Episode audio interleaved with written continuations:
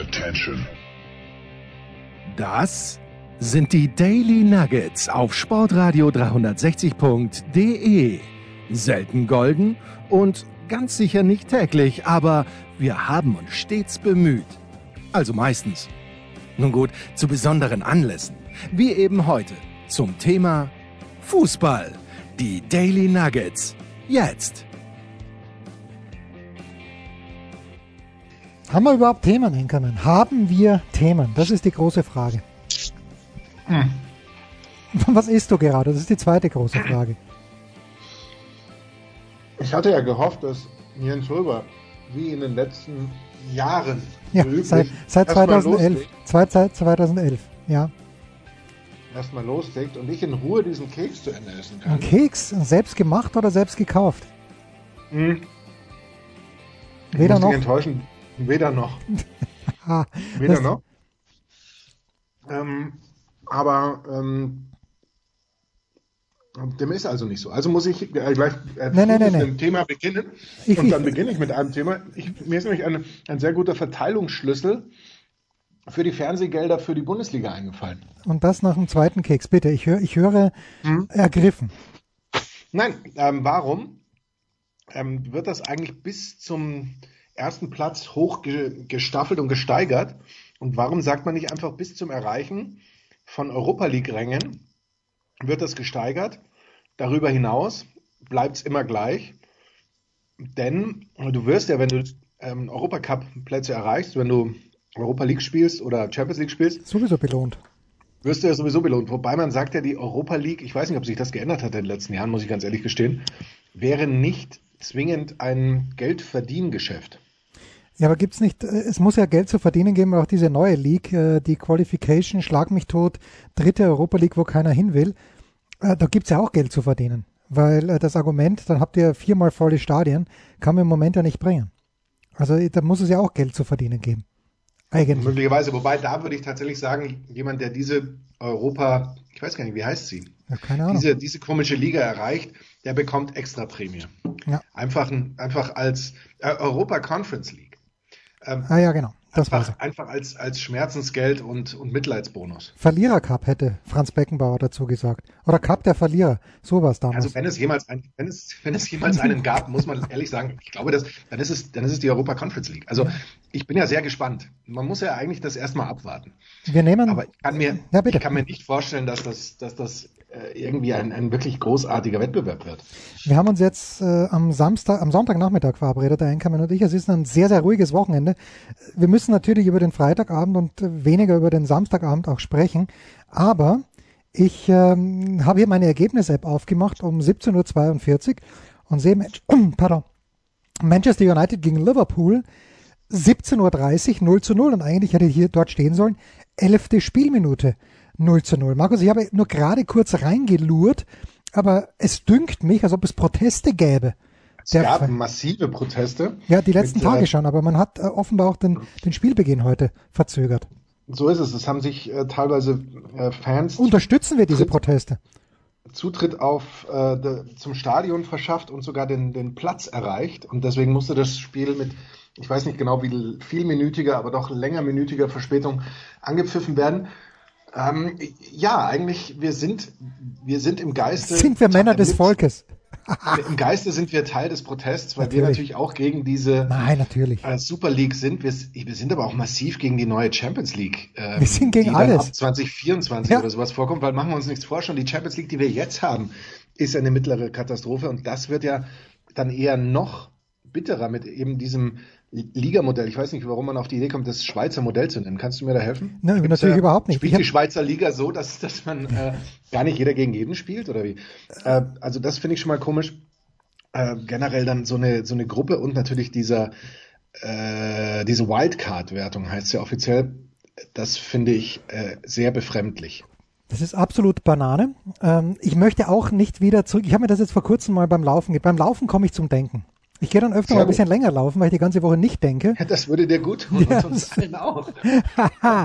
und da dachte ich mir, früher mal, und es war früher bei Gott nicht alles besser, und als Fußballkonsument war es früher mal richtig scheiße. Weil du hattest ja, liebe 20-Jährige da draußen, die ihr das nicht anders kennt, Es gab früher mal, als ich so alt war wie ihr, keine Live-Spiele. Doch es hat gerade begonnen, als ich 20 Jahre alt war. Ich, I take it back. Damals hieß es, hieß es DF1, oder was? Ähm, was Leo Kirch eingeführt hat. Ich glaube, ja. DF1 war das erste. Und, äh, aber damals natürlich völlig undenkbar von den Kosten her. Aber als ich ähm, ein bisschen jünger war als 20 Jahre, ist schon sehr, sehr lange her. Aber da gab's, da gab's so gut wie keine Live-Spiele. Europacup vielleicht mal ein Live-Spiel, aber Bundesliga überhaupt nicht. Und jetzt werden wir ja, es ist ja alles durchaus orchestriert. Es gibt ja keinen freien Tag mehr für uns. Und deshalb möchte ich eigentlich nicht zurück zu dem Europapokal der Landesmeister, was natürlich eigentlich die Champions League wäre. Machen wir uns da überhaupt nichts vor, weil ich habe ja da ein gutes Beispiel auch gelesen. Es gab wohl, es muss entweder gewesen sein, es muss 1988 gewesen sein oder war es 1991 im Herbst. Jedenfalls, als Diego Maradona mit dem SSC Neapel oder Napoli, wie wir Italiener sagen, zum ersten oder zum zweiten Mal italienischer Meister geworden ist, da gab es wohl die Auslosung, und das ist natürlich Banane, dass in der ersten Runde Real Madrid gegen Napoli spielt damals die beste Mannschaft Spaniens und die beste Mannschaft gegen die beste Mannschaft Italiens. Und das kann natürlich nicht funzen, Markus. Das macht, Nein. wie man so schön sagt, überhaupt keinen schlanken Fuß. Nein, aber ähm, A möchte ich äh, bei dir bei einer Sache widersprechen. Also Europacup-Spiele waren doch meines Wissens schon meist. Ja, die schon, die oft, schon. Aber, aber samstags hat man nicht immer, aber ja. aber schon oft zumindest im Fernsehen oder im Zweifel eben im Radio, weil es gab ja nicht, sicherlich auch nicht jedes äh, Europacup-Spiel im Fernsehen. Ähm, und da natürlich äh, wäre grundsätzlich schon eine gewisse Setzliste, wie man sie im Tennis ja auch kennt, wo es ja auch blöd wäre, wenn erste Runde Wimbledon äh, Djokovic und Federer aufeinandertreffen oder, oder irgendwie sowas. Ja. Da, da wird das ja auch entsprechend ähm, mit, mit Setzliste dann verteilt. Ob das dann immer 100% gerecht ist, aber du hast zumindest da eine gewissen, gewisse Chance. Aber dass das grundsätzlich ein super ähm, attraktives, überragendes Format wäre, weil es natürlich auch für jeden Verein von Beginn an Risiken zwar ums Überleben im Wettbewerb ja, geht ja. und nicht nur darum zu sagen, naja gut, wir schonen heute mal, weil wir haben am Wochenende ein wichtiges Ligaspiel oder so. Nee, da, du kannst dann kaum mehr taktieren, sondern da geht's von Beginn an eben ans Eingemachte. Das wäre das wäre großartig. Ja, bei uns wäre es Fahrt, Markus, uns wäre es Fahrt, wenn dann da, da gehen uns Was, ja die wenn, Spiele wenn alle aus. Deutschen ausscheiden. Ja, nein, aber da gehen uns doch die Spiele aus, dann früher oder später. Das meinte ich ja. Und die Bundesliga früher mal nur samstags. Und ich weiß ja noch, ich glaube. Ja gut, das, ich, ich denke, das, äh, damit kann man sich ja auch durchaus anfreunden, dass, dass Samstag und Sonntag gespielt wird und dann eben ab und zu oder auch noch an einem Freitag. Äh, das Montagsspiel hat sich jetzt nicht ganz so überragend durchgesetzt. Das ist auch richtig. Und was ich da noch auf alle Fälle noch sagen möchte und das jetzt hiermit loswerde, ist, dass es ja vielen gar nicht bewusst ist, dass du zum Beispiel in England nach wie vor nicht äh, alle Spiele des Spieltags sehen kannst, sondern im Gegenteil, das äh, Spiel 15 Uhr Anstoß englischer Zeit, ich glaube 15 Uhr ist es doch immer, äh, das kannst du in England gar nicht sehen. Und wir in Deutschland dürfen es zum Beispiel sehen. Äh, das ist vielen gar nicht bewusst, die sich dann beschweren und sagen, oh, warum zeigt Sky da nur ein Spiel? Seid froh, dass es eins mehr als, als in England gezeigt wird, weil es da diesen Blackout gibt um den eigentlichen Hauptanstoßzeitpunkt am Samstag. Das heißt, wir mit der Bundesliga sind tatsächlich im, in, Absolut nach wie vor in der Welt der Glückseligen, ja. So, und weil du gerade sagst, die Leute beschweren sich. Das ist mein Aufreger der Woche. Ich, ich, ich habe mir eigentlich abgewöhnt, in die Kommentare äh, auf Facebook bei Tennisnet reinzuschauen. Ja, das ist einfach, äh, jeder, der etwas auf sich hält und dessen Name auf Itch endet, der feiert Djokovic und der Rest äh, prügelt auf Djokovic ein. Und äh, dann gibt's zwei, drei Nadal-Fans, die ich namentlich schon kenne und die ich, äh, Nadal kann gegen einen Baum fahren im Auto. Entweder war das Auto schuld oder der Baum, aber nie Nadal, um es mal etwas überspitzt auszudrücken. Und dann lese ich aber von einer dieser Expertinnen, wohlgemerkt, ähm, es ging darum, dass Angelique Kerber am Donnerstag schon, genau, Kerber hat am Donnerstag schon gespielt, erste Runde in Madrid gespielt hat. Ich habe natürlich schon wieder vergessen, gegen wen, aber sie hat es gewonnen. Und dann steht da, ja, also die eine schreibt, äh, das ist ja unverständlich, dass der Sohn das nicht zeigt und das ist eine Frechheit. Und die nächste, die dazu schreibt, und das schreibt sie wie original, ja, da verlangen die so viel Geld bei der Sohn und dann zeigen sie nicht mal Kerber. Und ich habe und ich habe mir gedacht, seid ihr irgendwo angerannt? Also ich glaube, der Sound kost, kostet jetzt 10,99, kostet jetzt 11,99. Äh, ich weiß, du arbeitest beim, beim äh, befreundeten Sender Sky, aber äh, im Jahre 2021 kriegst du für 12 Euro oder für 11,99 oder für 10,99, was fast 11 und fast 12 Euro sind. Du kriegst nur einen besseren Gegenwert. Das ist unser Jahresmagazin von Sportradio 360, Hashtag 12 Monate. Das gibt, das ist besser als der Zone. Aber ansonsten, der Gegenwert, den du bekommst für diese 12 Euro, ist so gigantisch und dann setzt sich jemand hin und schreibt, das ist ja Wahnsinn, wie teuer der Zone ist und dann zeigen sie nicht mal Kerber. Und ich mache mir dann auch noch die Mühe und versuchst äh, die, diesem, äh, dieser Frau zu erklären, warum das so ist. Weil bei Tennisturnieren der Zone nur das World Feed ausstrahlt.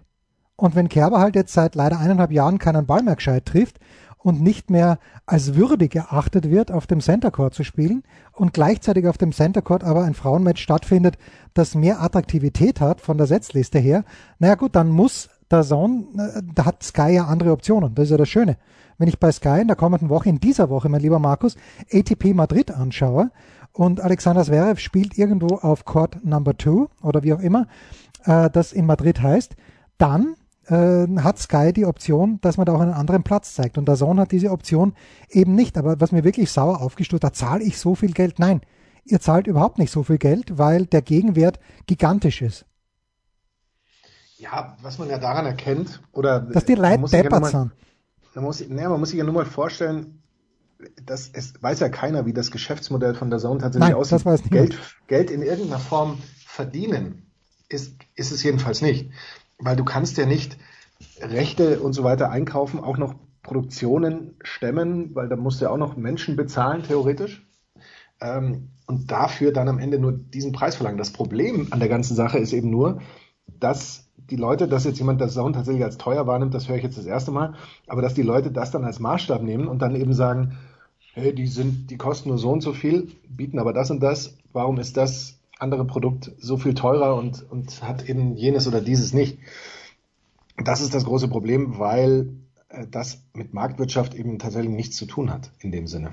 Ja. Aber das führt jetzt möglicherweise auch ein bisschen weit. Aber äh, es, es wäre so, als würde jetzt plötzlich jemand äh, sagen, er bietet äh, Autos nur um in den Markt zu drängen für den Preis von äh, 750 oder von mir so auch 5000 Euro an äh, ein voll ausgestattetes Auto, das irgendwie vergleichbar wäre mit einem, einem Auto, das ähm, 45.000 Euro kostet. 40, 40 oder 50.000 Euro kostet. Und alle würden sagen, hey, diese 50.000 ist ja viel zu teuer und, und irgendwas. Aber dass das eben mit diesen 5000 sich nicht rechnet, auf die Idee käme man, glaube ich, in der heutigen Mentalitätsstimmung und sowas erst ganz spät. Ja. Und ich weiß, äh, ich, ich kommentiere bei der Sauna und sag's aber nicht deshalb, aber wenn man sich das mal anschaut, was man für das Geld bekommt, das ist einfach das ist gigantisch. Anders kann ich das nicht ausdrücken. So, äh, meine Ergebnis-App zeigt mir an, immer noch Startzeit 17.30 Uhr, Manchester United gegen Liverpool. Da hat sich also noch nichts getan.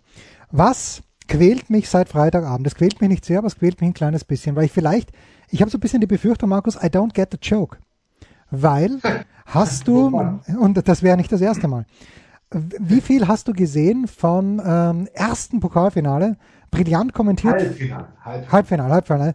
Äh, brillant kommentiert von unserem lieben Freund Wolle Fuß. Werder Bremen gegen Rasenballsport Leipzig. Fast, fast alles, würde ich behaupten. Hast du Aber auch, bist du mir jetzt gleich das Gegenteil wahrscheinlich Nein, nein, nein, nein. Hast du auch dieses Banner gesehen, das hinter einem der Tore? Ja, mit, mit wo das äh, Doppel S ja. mit SZ geschrieben Ja, warum? Warum? I don't get the joke. What, what, what's the story? Da, da, ja, das, das ist eigentlich was für David. Ja es ist ja nicht das, was wir scharfes Essen nennen. Nein, es ist nämlich äh, ganz, es, es, ist, es ist grammatikalisch es, komplett falsch. Es wäre ein Doppel-S gewesen. Immer.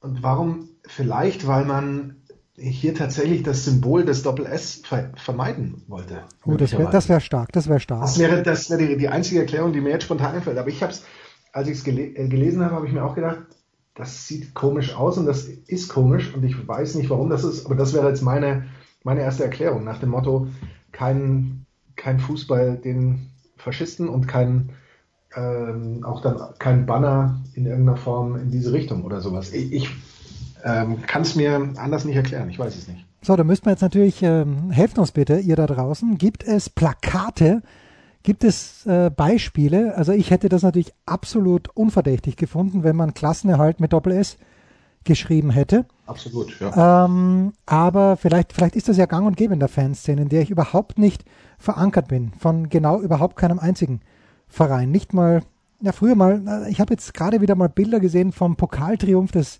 äh, ehemals glorreichen SK Buntegammer Sturm Graz, wo sie gegen Salzburg gewonnen haben in Klagenfurt. Diese weiße Wand, die damals äh, die Grazer Fans äh, in Klagenfurt hingezaubert haben, das war schon schön. Nicht, dass ich der Teil davon gewesen wäre, aber es hat Laune gemacht, auch weil der Hirli, der Stefan Hirländer, der, wie ich dann erfahren habe, auch mal in Leipzig war, ähm, wenn auch nur, glaube ich, äh, um sich dort die Stadt anzuschauen und zu sagen, äh, A, bin ich nicht gut für, genug für die erste Mannschaft, B, gefällt's mir da nicht, da gehe ich lieber nach Graz.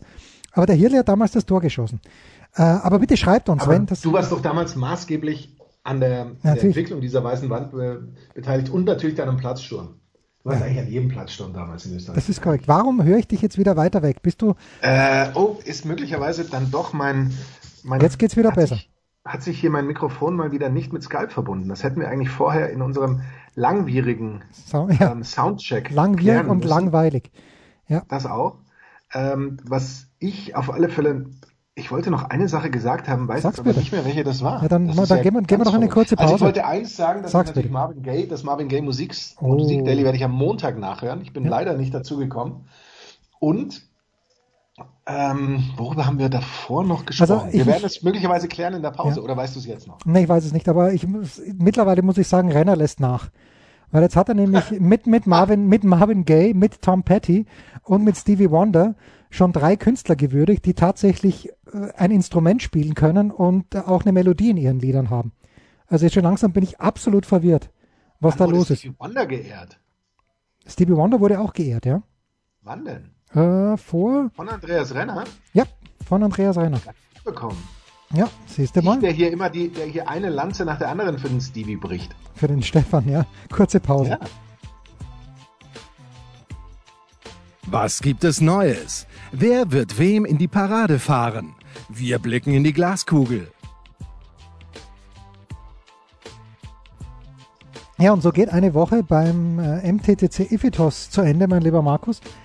Äh, die, und ich habe es an anderer Stelle, glaube ich, schon mal gesagt, natürlich toll, dass, dass man dort sein durfte. Für alle Beteiligten nicht einfach. Ganz ehrlich, ich bin am Sonntagvormittag laufen gegangen um neun, glaube ich, um mal wieder nachzudenken. Und es hat in einer Art und Weise geregnet, dass ich mir nie vorstellen hätte können, dass die das Finale rumkriegen, aber sie haben es rumgebracht und äh, Struffi leider nicht gewonnen. Jan-Lennart Struff wartet nach wie vor auf seinen ersten Turniersieg. Immerhin hat er das erste Finale geschafft, aber Nico Basilashvili aus Georgien, der alte Sud, hat es gewonnen. So. Der alte Sud, darf man das sagen? Ich weiß gar nicht, was, was das ist, Sud. Sagt man, sagt man in Österreich. Der alte Sud ist nicht äh, ein, ein Sud in Österreich, glaube ich. Wenn man sagt, der alte Sud, das ist ein Typ, der, und das Lustige ist ja, nicht das Lustige, das Traurige, das, das herausragend ist, dass Nikolaus Basilashvili zwei Jahre jünger als Jan-Lennart Struff ist. Also wenn jemand der alte Sud gewesen wäre, nicht zu verwechseln übrigens mit dem Shoot, gespielt von Nie gehört. Du hast, du hast den Film nicht, äh, Karl May hat ja nicht nur Winnetou-Bücher geschrieben, sondern er hat auch äh, die Abenteuer des Kara Benemsi ähm, in irgendwo in, äh, in Nordafrika beschrieben. Und da gab es den Shoot, ich weiß nicht, wer den Shoot gespielt hat, aber Kara Benemsi gespielt von Lex Barker.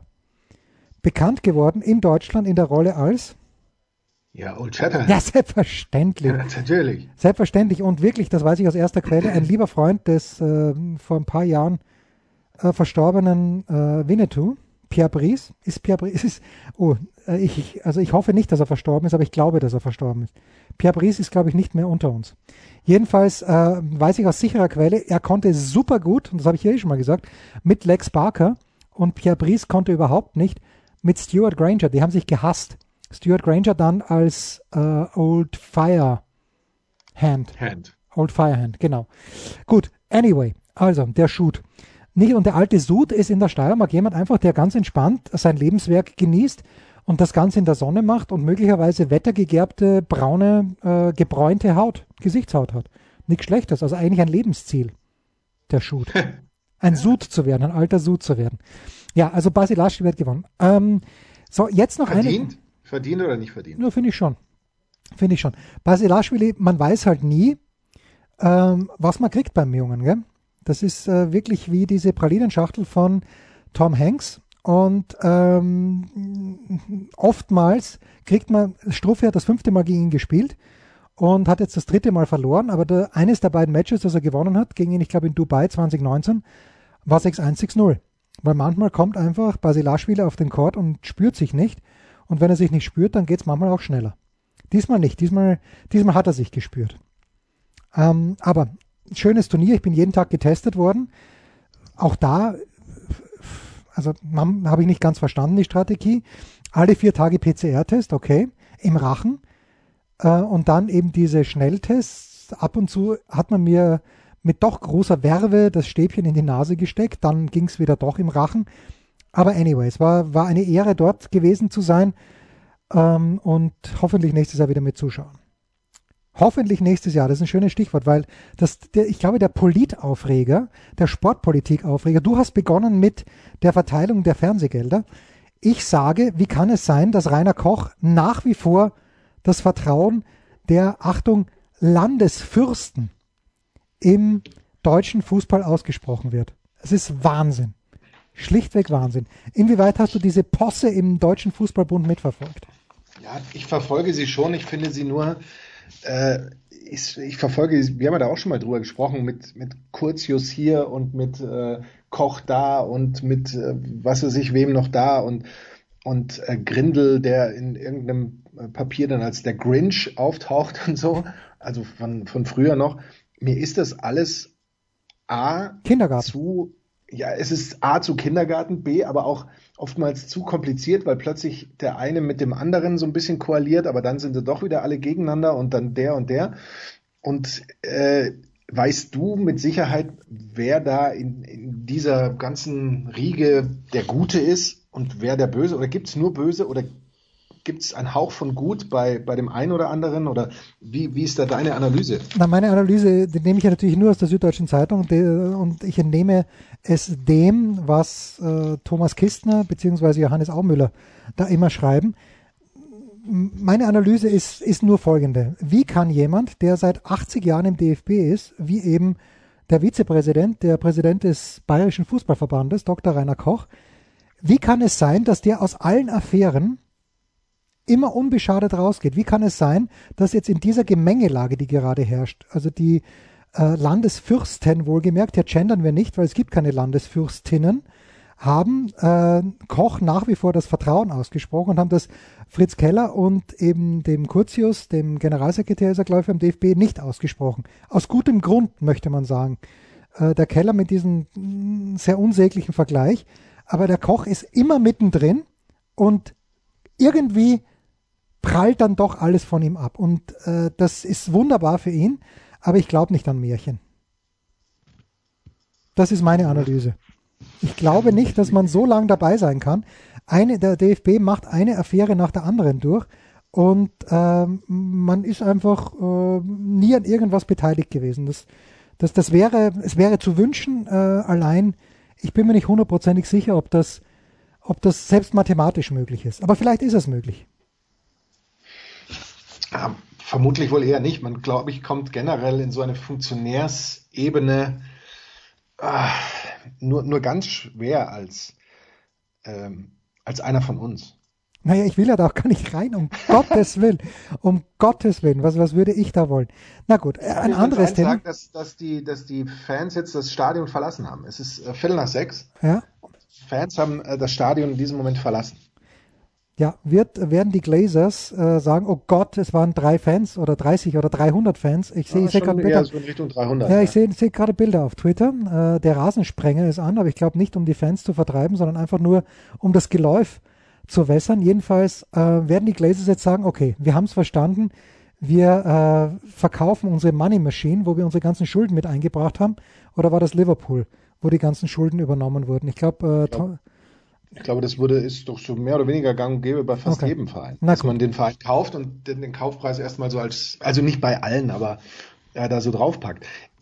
Um deine Frage vorwegzunehmen, äh, ich glaube, der, das Einzige, wie die Vereine das verstehen oder die, die ähm, Eigentümer das verstehen würden, wäre, wenn tatsächlich die Fans sagen würden, ich gehe nicht mehr zum Spiel. Eben. Aber das wird nicht passieren. Ja, Absolut. Und, und, sie werden auch Fan, sie werden auch Fanartikel kaufen und so weiter. In, insofern äh, wird sich das immer weiter so drehen. Und, und die übrigens, werden natürlich sagen, oh, vielleicht ist es nicht so gut gelaufen, vielleicht schauen wir in Zukunft, vielleicht achten wir da ein bisschen mehr drauf, sagen sie vielleicht, aber das ist nur so ein Nebenaspekt. Und übrigens, ihr Fans da draußen, ihr echten Fans, weil ich bin ja keiner, aber alle Spiele der Super League, die dann vielleicht halt in fünf Jahren kommen wird, wären in der Allianz Arena und im Dortmunder Stadion garantiert ausverkauft gewesen.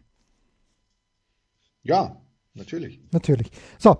Ja, äh, da, ganz klar, natürlich werden die ausverkauft. Ob es ja. da jetzt in irgendeiner Form, ich bin mir sicher, dass sie nahezu ohne Stimmung stattgefunden hätten, weil der, der gemeine Ultra dann sicherlich nicht hingegangen wäre und der gemeine Ultra aber derjenige ist, der für Stimmung sorgt. Das heißt, es wären eben Fans da gewesen, die halt vielleicht mal äh, irgendwie eine Karte ergattert haben. Ja, eine Karte. Ja, die vielleicht mal in die Hände klatschen und vielleicht gibt's dann mal irgendein äh, ein Los geht's, mein Club schießt ein Tor oder sowas. Nein, nein, nein, also nein. Für fünf Minuten, let's aber sehr viel go Yankees, let's go. Ja, ja so, ja. Ja. Ja. Irgendwie so. Ja, irgendwie so. Ähm, ja, Markus, viel mehr wäre es nicht natürlich. Die, die große Resonanz der letzten Wochen natürlich auf meine hymnische Verehrung, ich bin jetzt schon bei Staffel 2, äh, der Dokumentation ähm, Drive to Survive. Äh, da schreiben uns mehrere. Wie viele äh, Staffeln gibt es denn da? Ich dachte, drei. das wäre nur so eine drei. kurz. Nein, nein, es sind drei Staffeln. So, also wow. da, da, schreibt, mir, schreibt uns zum Beispiel Chris zu Formel 1 Dokus, ist wirklich gut gemacht, vor allem für Seher, die nur hin und wieder reinsehen. Für alles Gucker sind eher die Hintergrundgeschichten interessant. Naja, natürlich. Ja, also die Rennen muss ich mir nicht anschauen. Die Rennen habe ich schon gesehen und die Rennen sind sterbenslangweilig. Auch das jetzt heute mit Ausnahme der der Startphase. Ich habe dann kurz, weil ich bei Pressekonferenzen waren, bin ich äh, zur Pressekonferenz gegangen und habe mir gedacht, okay, als ich als ich gestartet habe äh, oder als ich als ich weggegangen bin vom TV, war Bottas vor Verstappen vor Hamilton.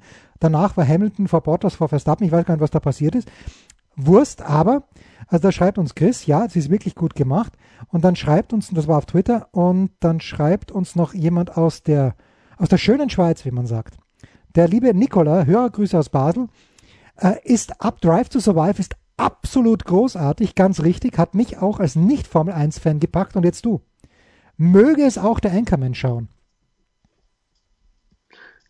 Nein. Vielleicht würde er es. Der Anchorman hat sich das natürlich notiert. Natürlich. Ist aber im Moment noch in den letzten Folgen, und das ist tatsächlich so relativ wörtlich zu nehmen, von Tinstar. Ah, schön. Für, für Bingen oder sowas ist einfach überhaupt keine, keine Zeit, keine Gelegenheit, möglicherweise auch ein Stück weit, wie wir sozusagen pflegen, keine Muße da. Und ich muss ja schon eins nach dem anderen erstmal abarbeiten. Wie, wo bist Aber, du bei Tenstad? Bist du schon in Staffel 3 oder bist du noch in Staffel 2? Ja, ja, ich, wie gesagt, letzten Folgen, also ja? ich glaube, ich bin äh, zwei Folgen vor Schluss. Wie hatte die Auflösung in den USA gefallen? Ohne so zu sehr ins Detail zu gehen. Welche eine Auflösung? Naja, ich meine, plötzlich sind sie ja nicht mehr in den USA. Und äh, die, letzte, ja. die letzte USA-Folge hat dir wie gefallen? Ähm, das, das Gute ist, das Gute ist, dass ich diese Details schon wieder verdrängt habe. Natürlich. Also ich, ich schreibe auch nicht mit, während ah, okay. ich das, äh, während ich so eine Serie schaue. Aber so grundsätzlich, äh, ach so, ja, jetzt war doch jetzt ähm, langsam dämmert's und kommt's wieder zurück. Äh, aber so grundsätzlich fand ich das, finde ich das schon okay. Es ist halt, für mich ist das schon auch so wie ein Roadmovie nur an, an einem festen Ort. Also auch wenn sie ja. jetzt den Ort gewechselt haben, aber es ist doch immer so, so Roadmovie äh, mäßig äh, erzählt in, in manchen Dingen. Mir gefällt das nach wie vor. Angela und Anna. Man kann ja, und jetzt gab es es gab sehr viel Blut. Oh, so, ja, ja, in der ja, letzten ja, ja. Folge, die ich gesehen habe. Ja, ich ahne, welche das war. Absurd viel Blut und das äh, so das einfach. gehört aber auch dazu. Das, das gehört dann auch mal dazu. Du bist ein alter Splatter-Fan auch. Ich? Zur auf, ne, eben nicht. Es muss die, es muss die Grenze gewahrt bleiben, aber es, es gehört zur Auflockerung ja. mal dazu. Ich äh, lockere mich im Moment manchmal, wenn ich, ähm, wenn ich dazu Muße habe. Und ich hatte diese Serie eigentlich abgebrochen, aber nachdem ich jetzt die Romanovs wieder aufgenommen habe und wir wissen alle, ihr hörtet hier nicht first, ihr hörtet hier every week, dass die Linie der Romanovs äh, mit Katharina der Großen natürlich zu Ende gegangen ist, weil ihr Sohn der dann ganz kurz nach ihr Zar wurde. Paul der, was Paul der Erste dann, ich weiß es nicht, jedenfalls Paul, äh, eben nicht, also äh, wie wir alle wissen, natürlich Katharina die Große keine Romanov, sondern hat sich eingeheiratet, hat dann ihren Mann um die Ecke gebracht und hat das Land einigermaßen anständig äh, regiert. Manche sagen sogar sehr, sehr gut, aber ihr Sohn Paul, ja, ist eben das Kind nicht seines Vaters und deshalb ist die Linie der Romanows da ausgestorben. Das nur nebenbei, für alle, die es zwingend wissen wollten. Aber ich bin wieder eingestiegen, eben aus Interesse, bei Catherine the Great, wie es äh, im Original heißt, bei Sky. Eine englische Produktion mit, und hatten wir das schon, dass ich meine, ich habe ganz, ganz, ich habe überhaupt kein Problem mit Helen Mirren. Helen Mirren, fantastische Schauspielerin. Aber, Helen Mirren, wenn du vielleicht mal kurz Live-Recherche machen möchtest, Helen Mirren wahrscheinlich schon sicherlich 70 Jahre alt. Und diese Serie ist noch nicht so alt. So, und jetzt spielt also Helen Mirren die 40-jährige Katharina die Große, vielleicht auch die 42-jährige Katharina die Große und ist aber, naja, man, man sieht halt, dass sie nicht 42 ist. Wie alt ist Helen Mirren? Sie ist 45 geboren, Jahrgang 45. Jahrgang 45, ne? Da sind wir mal bei schlanken 76 Jahren, wenn ich das jetzt mal kurz überschlage. Und good for her. Noch nicht ganz, aber bald. Ja, Im Juli. good for her. Juli wird so sein. Ja, und ja. Das, das passt halt nicht zusammen. Sorry. Ja, aber du weißt, du weißt, dass äh, Helen Mirren in London als Helen Lydia Mironov geboren ja, natürlich wurde weiß ich das. und von der Familie Iljena genannt wurde. Ihr Großvater war Mitglied einer aristokratischen russischen Familie. Na, das wusste ich natürlich nicht. Stark, ja, also, stark. der nach der russischen Revolution ins Exil nach England floh. Sie ist eine direkte Nachfahrin von Michael Kamensky. Ist das aber nicht der. Hast du das der, gewusst? Äh, das ist aber nicht der Schauspieler, äh, der. Ein russischer Feldmarschall während der Regierungszeit der Zarin Katharina II. Also wem wäre es mehr in die Wiege gelegt worden? Katharina II. Aber, ja, Moment, Moment. Katharina II. ist natürlich nicht Katharina die Große. Nein, muss sie auch. Das wäre jetzt vielleicht auch ein bisschen ja. zu nah dran. Dann wäre sie möglicherweise befangen. Ja, das ist schauspielerisch. Ja, und die, die Serie ist gut gemacht. Also ähm, natürlich, da, da, stimmt vieles historisch auch. Selbstverständlich. Äh, Potemkin, also nicht uninteressant. Aber da, davor muss man eben dieses Buch lesen, die Romanows, damit man das Ganze einordnen kann. Kurze Pause, dann die Mitarbeiter der Woche. Ein Fallrückzieher von der Mittellinie? Ein Skiflug über einen Viertelkilometer? Oder einfach nur ein sauber zubereitetes Abendessen? Unser Mitarbeiter, unsere Mitarbeiterin, unser Darling der Woche. Ja, Markus, äh, wenn ich mal anfangen darf, ganz kurz. Ähm, also am Freitagabend, das war natürlich insofern schwierig, weil man darf ja in diesen Tagen gar nichts mehr sagen äh, über die Spielführung von Manuel Gräfe. Weil Manuel Gräfe gefeiert wird äh, ähm, und auf jeden Fall sollte er weitermachen. Und ja, meinetwegen, aber es gibt auch Spiele, wo Manuel Gräfe jetzt nicht so wahnsinnig überzeugt. Und ich fand, am Freitagabend hat er nicht wahnsinnig überzeugt. Ähm, aber ich habe mir das ganze Spiel angeschaut und dann ist irgendwann hat Julian Nagelsmann den Sportskameraden Wang eingetauscht. Und er hat ihn eingetauscht, äh, eingewechselt, vielmehr nicht einge, eingewechselt oder eingetauscht. Wie, du weißt, worauf ich hinaus will. Er kam, Wang kam rein. Ich weiß gar nicht, wer rausgegangen ist für ihn. Ich glaube Sörlot. Und, äh, oder ist Paulsen. Ist egal. Ja, und Wang wird in der Familie Hulber nicht gut gelitten, weil er einfach nichts kann. Gut, dann schießt er aber das erste Tor und bereitet das, und bereitet das zweite vor.